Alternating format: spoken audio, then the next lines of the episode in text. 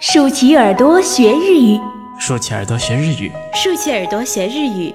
出生电台，爱日语，爱上你的声音。书生阅读书。2009年、ヨーロッパ8カ国を巡る一人旅。何も持たない、ただの私、となった坂本真綾が、 これまでを振り返り、これからを見つめた37日間の全記憶が、この一作に、長編エッセイ、From Everywhere。作者、坂本真綾。朗読、初恋教学部、レモン。それでは、お楽しみください。ちょうど毎年、ファンクラブで作っているカレンダーのための撮影をそろそろしなければ間に合わない時期で、せっかくの機会だから、どこかの国で数日間だけ合流して撮影してはどうかとスタッフに提案された。それなら、ぜひリズボンが良い。行ったことがあるわけじゃないけど、何かいい予感がするの。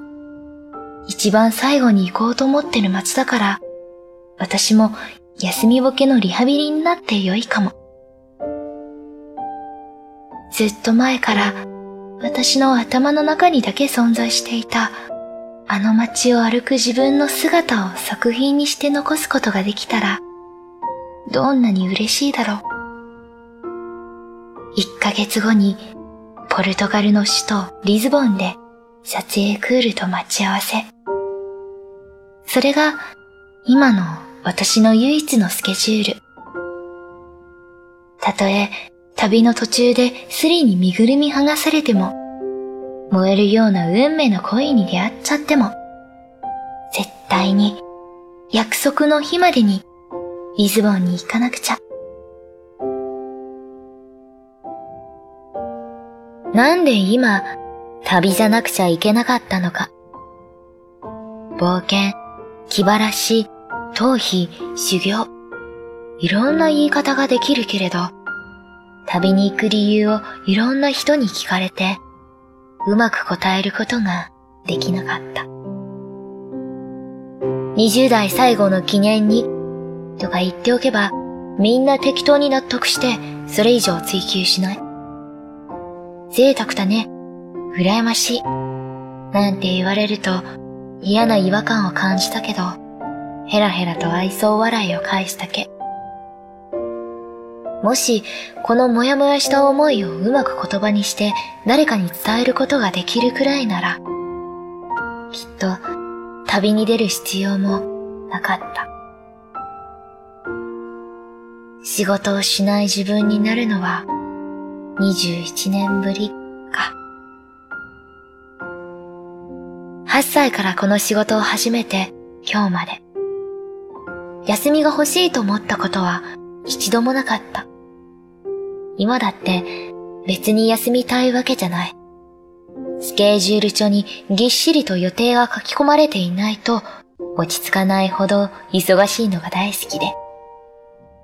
いつでも人生の真ん中にあったというのに、1ヶ月も仕事から離れるなんて、本当に想像もできないこと。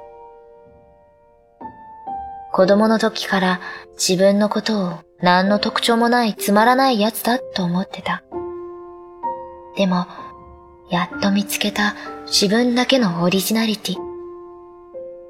他に何の取り柄もないけど、歌やお芝居をしている時だけは自由な気持ちになれた。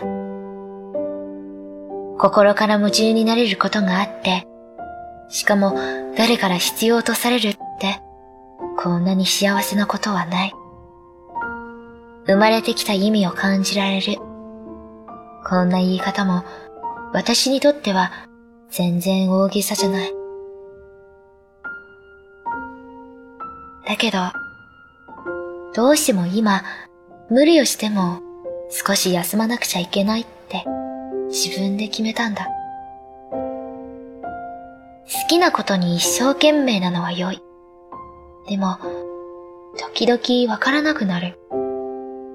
歌手でも声優でも女優でもラジオパーソナリティでもない坂本真綾という人の大切なものは何なのか。明日から毎日どうやって過ごせばいいというのだろう。私の最低限必要なもの。日本に置いてきてしまった。何も持たないただの私。今日から5週間自分自身と二人きりで旅をする。